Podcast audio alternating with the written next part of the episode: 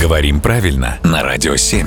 Владимир, приветствую. Доброе утро. Доброе утро, Владимир. Вопрос от слушателя по имени Андрей. Есть слово «гололед». Тогда почему говорят «гололедица», а не «гололедица»? Это прекрасный вопрос, потому что обычно спрашивают, в чем разница между гололедом и гололедицей, а хочется о произношении. Почему гололед, но гололедица? Это связано с историей русского языка, и вообще-то должно было быть гололед и гололедица. А, просто когда-то, давным-давно, много столетий назад, в русском языке произошел такой интересный процесс, когда звук «э» переходил в звук «о».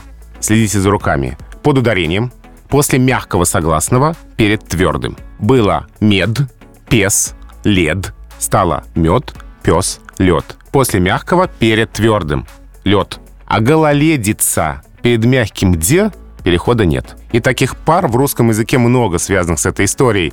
Села, но сельский. Степка, но Сенька. Имя Савелий, но вокзал в Москве Савеловский. Перед твердым есть переход, перед мягким нет.